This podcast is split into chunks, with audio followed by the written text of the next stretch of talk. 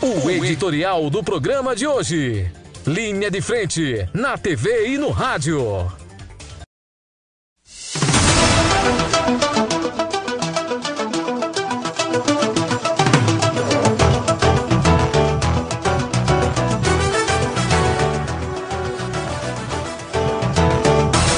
Muito bem, o programa Linha de Frente hoje, a nossa opinião, a opinião do nosso programa, meu caro Alisson, tá aí na, na tela da TV Interativa.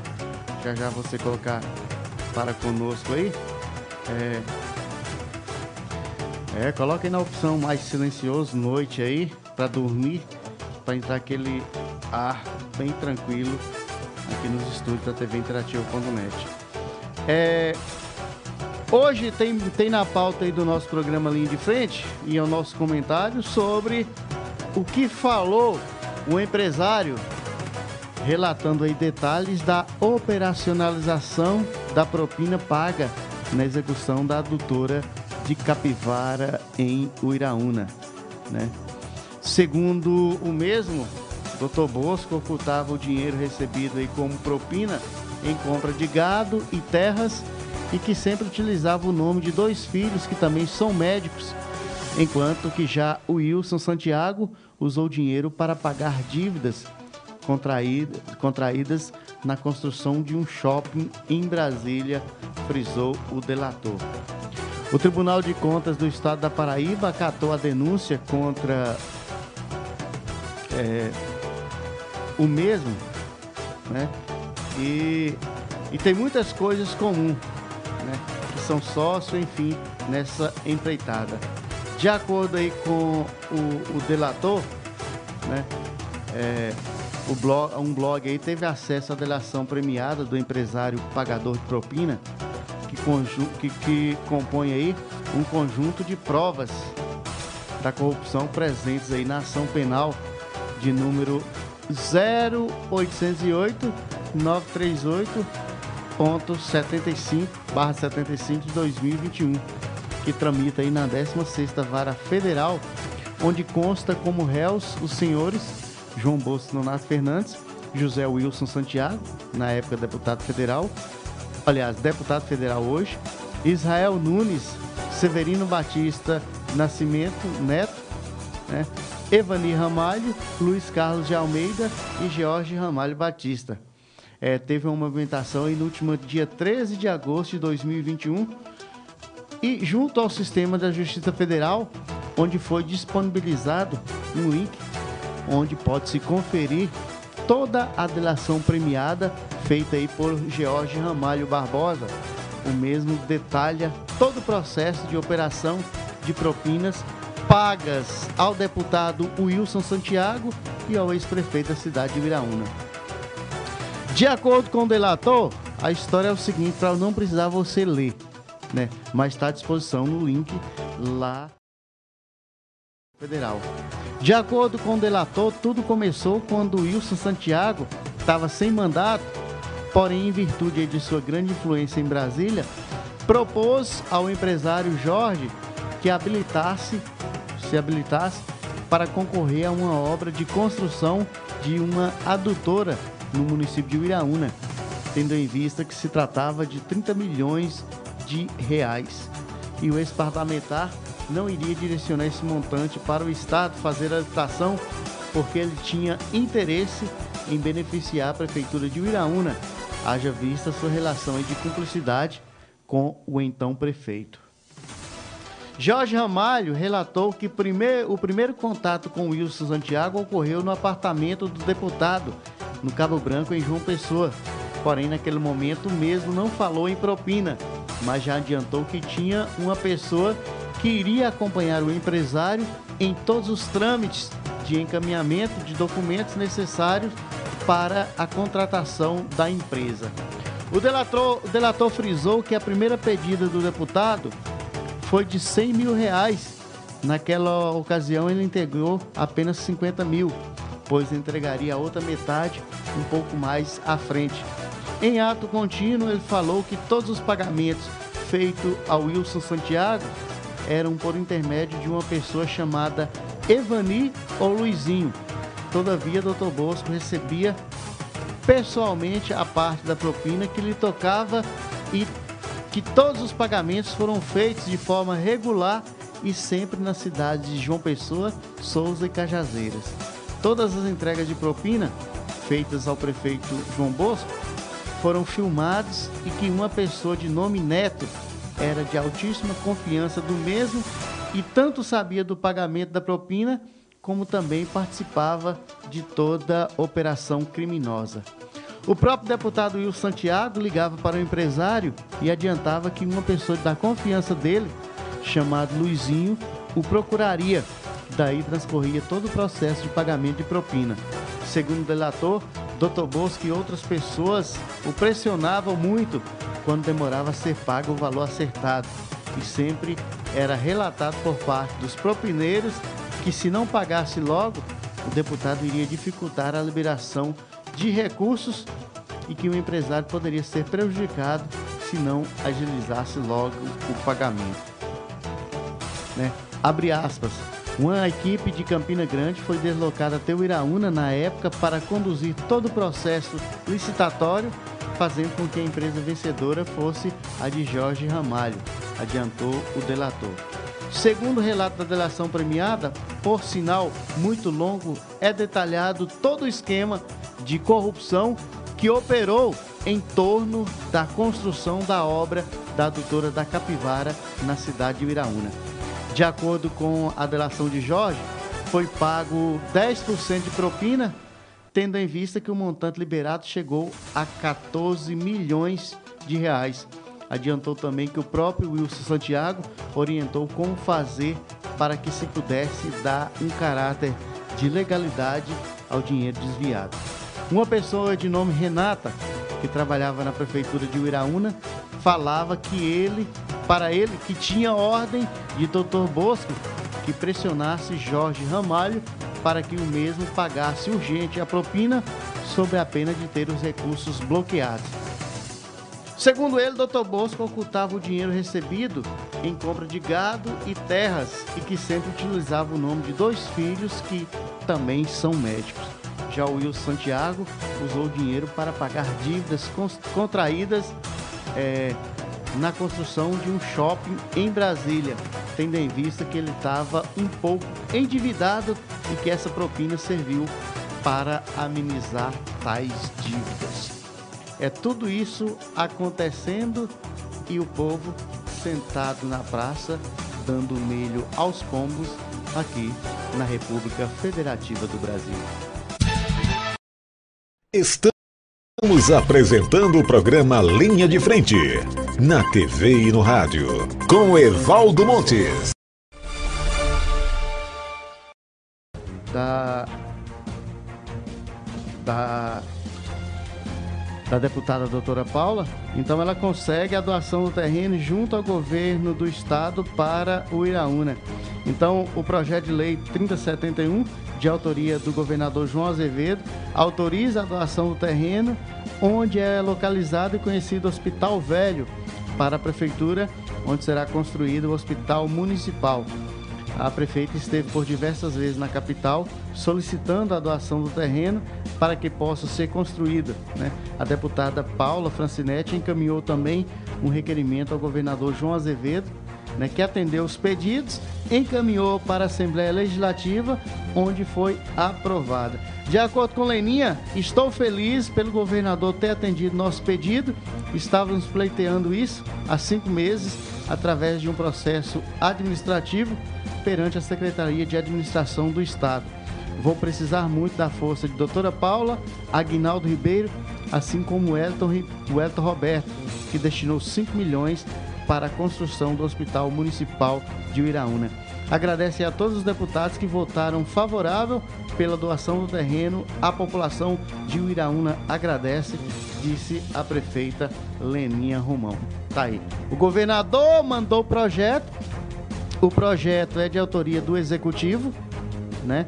O governador mandou o projeto para Casa Legislativa, que é a Assembleia no, na Paraíba, e a Assembleia votou em regime de urgência, emergência e já pertence ao município de Uiraúna. Pois é, 12 horas e 9 minutos, meio de 9. Leandro Oliveira, secretário de Cultura do município de Luiz Gomes. É, a gente estava é, é, falando sobre outras manifestações culturais, Leandro, de Viraúna, de, de, de, de, de Luiz Gomes, a questão da dificuldade também do, dos músicos. É, todos os músicos têm dificuldade, os clássicos, né, os músicos profissionais, né, é, investimento nos municípios, a questão de lidar com a profissão, né? E o que se oferta aí é, é de, de, trabalho nesse sentido. É, nesse tempo de pandemia, o que foi feito em Luiz Gomes, o que foi feito no Rio Grande do Norte? Um município fez mais que o Estado, o Estado fez mais que o município. O que, é que se deu para fazer nesse tempo? Para os músicos não enferrujar, né? Para os agitadores culturais não se enferrujarem, né? Justamente. Em Luiz Gomes, nós tivemos uma situação bem parecida com a realidade nacional, né? No primeiro momento, as instituições recuaram por conta da pandemia do novo coronavírus e depois a gente começou a formular estratégias de atuação dentro desse novo contexto. Então nós aproveitamos parte do tempo para consolidar algumas questões de expediente, questões burocráticas, né, como o, pró o próprio Plano Municipal de Cultura, as ações do Conselho Municipal, municipal onde a gente reuniu os conselheiros para discutir o momento, né, o que poderia ser feito. E enquanto a gente debatia essas questões, a Lei Aldir Blanc avançava na Câmara e no Senado. E ela se consolidou em, em agosto, foi regulamentada e os recursos foram revertidos, revertidos para Estado e município. Então a gente passou a dedicar o tempo de nossa atuação à consolidação da lei é, é, de forma local, no município, porque é dinheiro público, né? É uma verba emergencial, mas tinha que ser toda regulamentada através de complementação ao orçamento, lançamento de dispositivos para seleção de grupos, critérios para seleção de grupos e artistas e também para dar socorro à classe que foi seguramente a mais atingida né, nessa situação pandêmica. Nós fomos os primeiros a parar e certamente seremos os últimos a retornar de, é, face a, a essas fases de reabertura é, de serviços, de bens e serviços e também para o retorno às atividades artísticas com o público, né, de uma forma mais segura. Então, os governos nas esferas federais, estaduais e municipais têm se preocupado com isso, mas também ao mesmo tempo nós enfrentamos várias dificuldades face às questões é, é, jurídicas, né, que a área ela exige. Você tem uma ideia, nós chegamos a discutir em Luiz Gomes o lançamento de de um auxílio a nível municipal para socorrer artistas e produtores culturais, mas ao mesmo tempo eles tinham que comprovar esse segmento profissional através de documentos, e a maioria deles não tinha como fazer isso. Então o, TC, o TCE, o Tribunal de Contas do Estado, recomendou que nós não fizéssemos esse processo, porque, por exemplo, a, a carteirinha da, do, da, da Ordem dos Músicos, que é inclusive uma instituição que está bem defasada hoje a nível federal, ela não tinha abrangência dentro de Luiz Gomes. Então eles não tinham como comprovar essa atividade profissional. Então o que nós fizemos? Lançamos alguns eventos com apoio cultural, para que eles pudessem se apresentar e receber esse recurso financeiro da prefeitura, como foi o caso da live do dia 5 de julho. É isso que eu ia falar. Que nós realizamos em Luiz Gomes. E nós fizemos ela exclusivamente com artistas da terra. Não demos espaço, como tradicionalmente é feito, para bandas ou artistas de outras localidades exclusivamente com cantores da terra. É claro que foi lançada a ideia, mas a grande maioria deles aderiu a essa ideia e nós fizemos é, essa grande festa, que para mim foi uma grande festa, né, no dia 5. É, é, quem não, não, não participou, assim, é, foram oito, oito atrações, salvo engano, né? Sete ou foi oito? Nas minhas contas, eu acredito que foram sete no dia 5 e seis coletivos no dia 4. Dia 4. Coletivos culturais. É, é, é, deu para contemplar todas as, as atividades, manifestações culturais do município? Nós fizemos um grande esforço para isso acontecer, mas algumas instituições e alguns artistas optaram por não fazer parte. A gente entende que a questão de escolha. Não, a gente até facilitou bastante. A gente colocou os processos da pessoa física. Ah, os processos não foram a pessoa jurídica, justamente porque muitas instituições elas sofreram com esse período, né? Algumas delas ficaram inadimplentes, o CNPJ é, ficou irregular, né? né? É, pra, aí a gente preferiu fazer por representações por pessoa física e diretamente por, pe- é, pelas lideranças desses coletivos, né? Ah.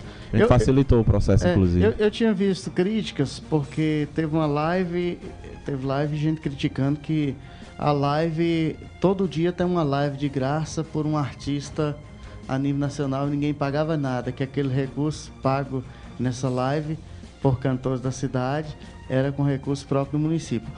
É, dois pontos que eu observei. É, esses artistas nacionais, essas lives são muito lucrativas. São patrocinadas Muito- São também, né? patrocinadas. Então não vai dizer que Safadão, que Gustavo Lima, que estão cantando lá porque ama o público, que não sei o que não. Ali rende milhões. E outra coisa também que eu parabenizei a gestão, porque justamente foi a oportunidade dada ao cantor, ao artista local, de, de ganhar um dinheirinho. E, e coisa que ele não sabe, que ele não sabe o que é há muito tempo. E eu vejo alguns se debatendo, fazendo uma live eh, de forma eh, caseira, com celular, enfim, tal, para poder arrecadar alguma coisa para sobreviver. Justamente. É, quando esses grandes artistas de expressão nacional, eu digo da mídia, né?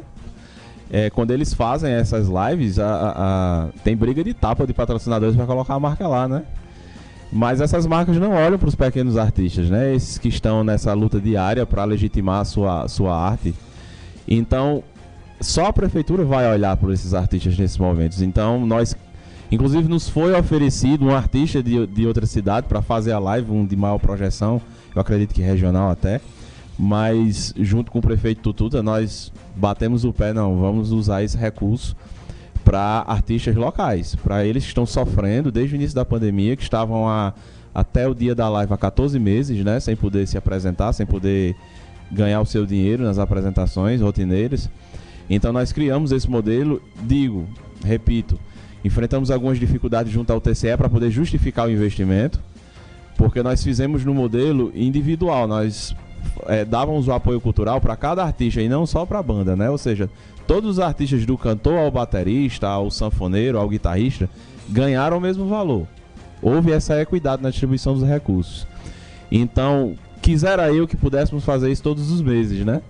Mas o orçamento da prefeitura, infeliz- infelizmente, não permite.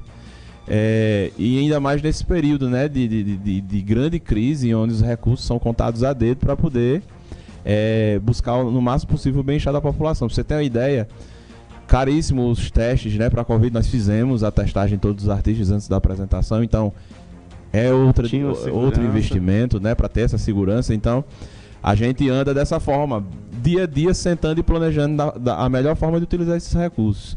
Então é um jogo de xadrez para todos nós e para que a prefeitura ela possa dar essa assistência a esses artistas. Eles apresentaram pouco tempo, inclusive, para ganhar um cachê que eles não costumam ganhar quando se apresentam por duas horas.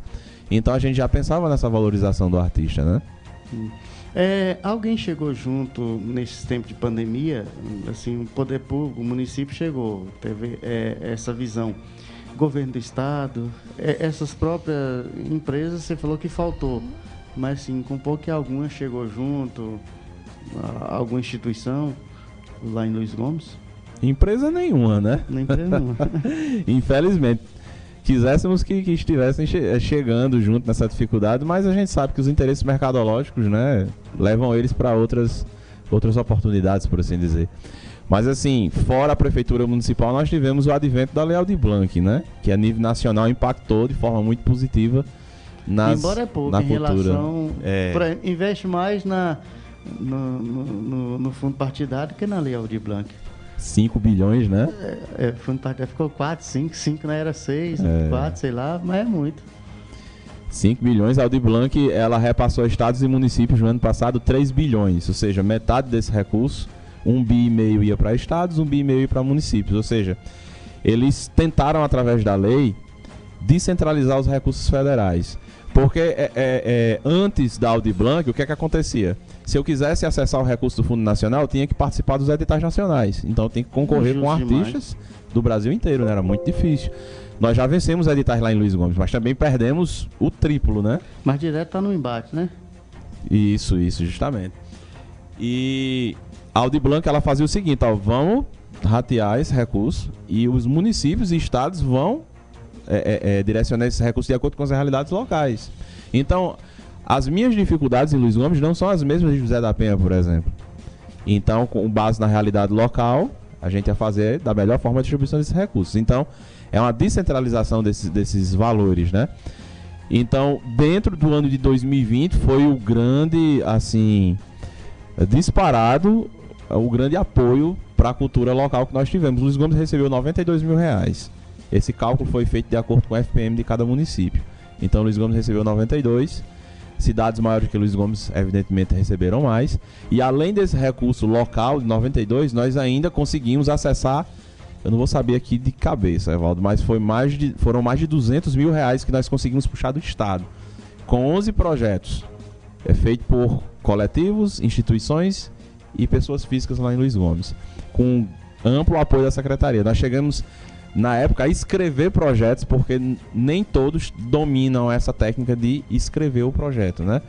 Eu lembro que, juntamente com Cícero, que na época foi coordenador de cultura, hoje é Ozeano, eu e Cícero nós escrevemos seguramente mais de 20 projetos, tanto para o município quanto para o estado. Pessoas que queriam, precisavam do recurso, mas não tinham habilidade de escrever o projeto. Nós tivemos que escrever. De valores pequenos, né? Que geralmente não tem coisas vultuosas para é, é, contratar a equipe técnica e tal. Justamente. O espaço que recebe subsídio na época de 4.160 reais. Às vezes tem pessoas que cobram 10 mil reais para escrever um projeto. Então a gente julgou, pelo esse ponto de vista do altruísmo, né? Nós não cobramos nada, claro. Eu fiz projeto, ah, nós fizemos os projetos sem cobrar um centavo, porque a gente sabia da necessidade dessas pessoas. Mas tem produtores culturais assessores culturais que cobram, assim, verdadeiras fortunas. Agora, assim, mirando em projetos muito altos, né? E o retorno que eles vão ter também. E, justamente. O, o maior é um recurso... comércio também. É um, é. é. um, é um produto a se vender. É um segmento profissional. A captação cultural, né? Como se chama. Lá em Luiz Gomes, a instituição que conseguiu captar mais foi o Grupo Mutirão, do nosso amigo Luciano Pinheiro. Não é ele que está na presidência, eu acho que é o Rodrigo Oliveira que está na presidência junto com recursos do município e estado, eles conseguiram aí, eu acho que 80 mil reais para a reabertura do Museu Escravo Jacó, para investimento na rádio comunitária, né, de lá. Mas mesmo assim, se você for colocar na ponta do lápis as despesas que uma instituição dessa tem durante o ano, é praticamente é. dois meses, né? Assim, esse recurso segura. Pra você ter uma ideia das nossas necessidades e tão pouco o recurso, né, que a gente tem acesso. Agora, é, a questão da, da aliança ou parcerias regionais, não só para captação, mas para difusão cultural. É, eu não sei se é, é, porque eu não vejo ou se passa despercebido é, essa região do, do Alto Oeste, aqui na região, juntar municípios, secretários, enfim, para criar eventos culturais regionais para valorizar cada destacar cada município como um outro. Eu vejo isso no turismo, turismo, embora cada um é, se sobressai mais nisso. Mas assim, é, nesse termo, nesse contexto para a difusão da cultura, eu não vejo isso. Você sente falta disso? Como é que é? Inclusive é uma reivindicação nossa, né? Essa falta de, de articulação a nível regional, ela é muito danosa para as instituições, para as cidades. Como você diz, o próprio turismo ele tem um fórum regional que se reúne periodicamente. Inclusive Luiz Gomes faz parte desse sim, fórum. Sim. Aqui na, na, Paraíba, eu acredito que, por iniciativa da Pisada do Sertão, do Pouso Zé de Moura, eles fazem a Rota do Sol, né? Rota do Sol, é justamente. Que são várias apresentações aqui em cidades da região, mas o Rio Grande do Norte é muito enfraquecido nesse sentido. Para você ter uma ideia, o Estado fez uma coisa inédita lá no Rio Grande do Norte. Ele pegou a Lei Câmara Cascudo, que é de renúncia fiscal, como era antigamente, eu escrevi um projeto, esse projeto era aprovado e depois eu me, que me virasse para buscar financiamento das empresas. O Estado agora ele reteve esses recursos e vai direcionar esse recurso para o, o projeto tiver mérito, colocando, claro, a marca da empresa lá, as atividades do projeto. Isso, de certa forma, descentraliza também esse recurso no Estado. Só que a rede, ela ainda é muito individualista. Ou seja, eu estou aqui falando de Luiz Gomes, mas sem saber o que é feito em Riacho Santana, por exemplo. Que é bem pertinho. É, justamente. Então não existe esse fórum regional para que essas lideranças municipais possam sentar, conversar e discutir o cenário é, cultural local e, e, e discutir também estratégias para o desenvolvimento desse segmento. Não existe isso ainda. Existem os fóruns, assim, às vezes o governo do estado provoca esses, essas instituições lá em Natal, mas são coisas assim pontuais, não são coisas assim como o turismo é periódicas, entende? Então falta essa mobilização regional e o Rio Grande do Norte ele sofre muito com isso por não ter ainda. Às vezes, a, uma carência que é de Luiz Gomes é de 5, 6, 7, 8 municípios. E às vezes uma conversa entre estes pode solucionar essa carência, né? Criar uma rede. O que Luiz Gomes tem, que Major Salles não tem, e o que Major Salles tem, o que Luiz Gomes não tem, possa ser feita aí uma troca, né? Dessas questões. Qual seria o primeiro passo dado para poder isso acontecer? Porque tem um desejo, né? Eu acho, eu acho que esse desejo de Luiz Gomes é inerente a demais municípios, demais manifestantes culturais. Justamente. Como é que acontece o turismo no Rio Grande do Norte? A, a, a Secretaria Estadual do Turismo, ela sente essa carência, essa necessidade e ela mesma articula. Ela provoca os, as cinco regiões turísticas do estado e cria fóruns em cada uma delas para que esses municípios possam se encontrar. Eu acredito que eh, no Rio Grande do Norte, a FJA, a Fundação José Augusto, que ela, ela gerencia a cultura no estado, ela poderia fazer parecido, criar as áreas, estabelecer no mapa essas áreas e criar fóruns permanentes, né, onde as cidades pudessem sentar e conversar sobre anseios, expectativas, a, a, a carências, inclusive, para que a gente possa compartilhar experiências dos municípios e chegar a soluções, né, é, em rede. Então acredito que o órgão estadual de cultura ele possa tomar as rédeas e organizar esses fóruns regionais, assim como acontece no turismo também. Hum. A questão dos eventos é, na região, os eventos é algo eu vejo, assim, não sei se é a minha visão, se é feito assim, mas é algo visando mais o turismo que a cultura. É, é, seria o turismo de eventos, ou eventos para o turismo. É até complicado falar nessa, nessa parte, porque o que eles fazem é entretenimento, né? Nós temos essas feiras que os municípios fazem, que dizem que é de cultura, mas de fato eles buscam entretenimento trazendo grandes atrações para mobilizar público regional. A Finecap leva milhares de pessoas, né, todos os anos em Pau dos Ferros. Então a atividade principal lá é de, empreende... é, é, é de entretenimento, né? Ou seja, você investe pesado em grandes bandas nacionais para que eles se apresentem por duas horas. Mas quando você fala na questão do, turi... do, do, do turismo local e da cultura local, que é uma questão mais identitária, aí os investimentos eles são menores. Então a gente está falando de entretenimento, não está falando necessariamente de cultura. Cultura é aquilo que está no dia a dia da população, aquilo que ela se identifica, o que dá pertencimento geográfico, o que, nas palavras mais românticas, o que é, é, é, representa a alma daquele povo, né? Então a cultura é aquilo que está no dia a dia. Essa questão do entretenimento, de você ir ali e se divertir duas horas, três horas e depois vai para casa, né? Aquilo ali é entretenimento. Então essas feiras elas circulam mais na questão do entretenimento do que propriamente da cultura. Estão né? vendendo um produto e entregando outro? é mais ou menos por aí. Tanto que o Ministério do Turismo ele destina recursos para entretenimento, né? Para que a cidade se torne uma atração turística naquele período. Possa vir pessoas de outras localidades e ver a cidade e tudo. Vocês têm essa estratégia, né? Mas quando a gente fala em cultura é uma coisa mais é, ampla, mais específica. Tanto que existem ministérios diferentes para as duas coisas, né? Você sabe que são demandas diferentes. Então esses eventos culturais é muito cuidado para quando ver o que para ver o que eles estão fazendo, né? Se realmente é cultura de raiz, se eles estão dando voz aos, aos mestres de cultura daquelas cidades, porque como você bem falou, é, existe na, na, nas regiões a cultura do evento e ela necessariamente não representa a cultura local. Você fazer evento cultural só no carnaval, na virada do ano, no Natal, no São João, você está fazendo cultura por evento. Mas você legitimar a voz dos fazedores, dos mestres, dos artistas, é você criar um calendário onde você valorize essas manifestações dentro é, é, é daqueles, daquelas datas que são especiais inerentes a eles, né? Por exemplo, o Reis, que o Boi de Reis que é em janeiro, as próprias quadrilhas que é em junho, né? Claro. É o Maneiro Pau, que antigamente o Luiz Gomes era em março.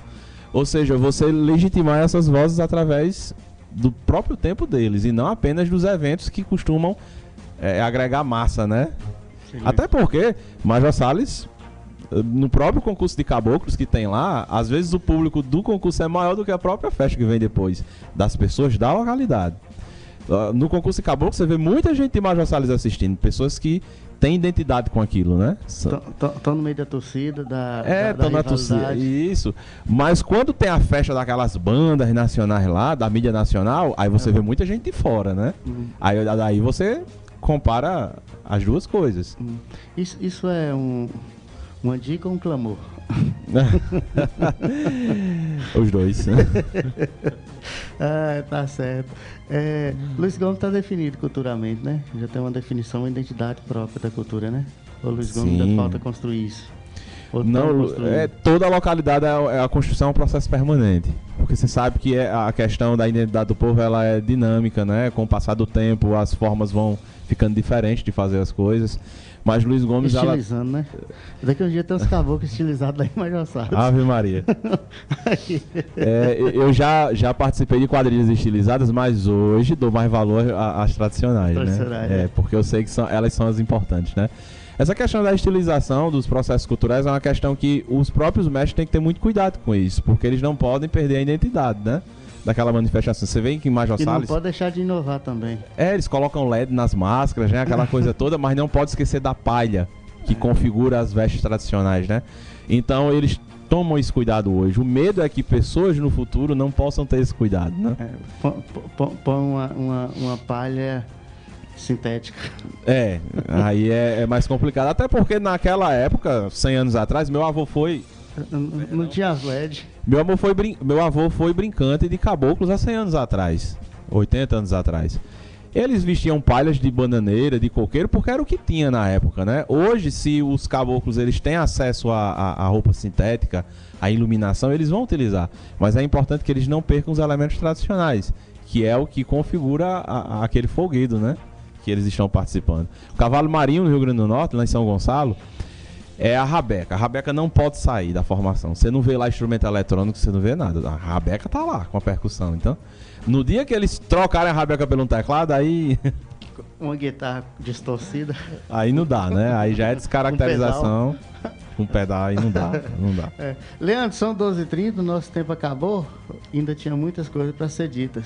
Eu queria lhe agradecer por atender e também nos deixar à disposição. Eu acho que a gente tem que colaborar, é um dever da gente colaborar para debater, para reforçar é, a, as manifestações culturais e, e, clamar pela permanência, né, pela, pelo investimento, enfim, o que a gente puder conspirar favoravelmente em favor dos anseios, das necessidades de uma comunidade, a gente estará aqui sempre para isso. Muito obrigado, Evaldo, pelo espaço. Agradeço demais pelo carinho de vocês. E esse é um espaço muito importante para a gente, porque a gente presta contas do que faz e também fala para a comunidade como é fazer cultura dentro de uma gestão municipal. Né? Então, esse espaço é muito importante. É, no que você precisar da Secretaria de Cultura, estaremos sempre disponíveis. E dizer que é uma grande honra para a gente participar da grade da TV Interativa, que tem grande alcance de audiência aqui na região. Né? Então, desde já, muito obrigado em nome de todos que fazem a Secretaria de Cultura, especialmente a gestão municipal lá em Luiz Gomes. Muito bem. Pelo obelisco você vai ficar com opinião, Ismael Mendes. Segue a programação na Poço Dantas FM, segue na Barroso FM e também na Nova Bonita FM em Bonito Santa Fé. Mais tarde, em todas as plataformas, estão, estaremos aí é, os pod, o podcast e também é, os recortes aqui com as principais partes aqui do programa Linha de Frente de hoje. A todos, muito obrigado pelo carinho, obrigado pela audiência. A mensagem do Padre Fabrício. Uma boa tarde a todos e até amanhã, se o Criador assim nos permitir. tvinterativa.net, onde você estiver.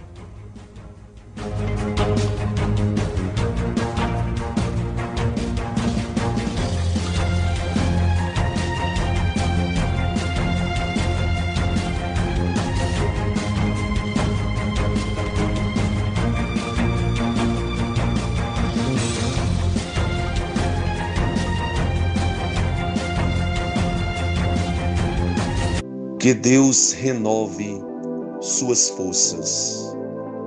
O poder do Altíssimo guie sua inteligência. Interprete os sonhos que Deus tem para a sua vida. Que você não seja um fraco, conduzido pelas circunstâncias e pela impulsividade. Força e vitória. Santa Terça-feira para todos.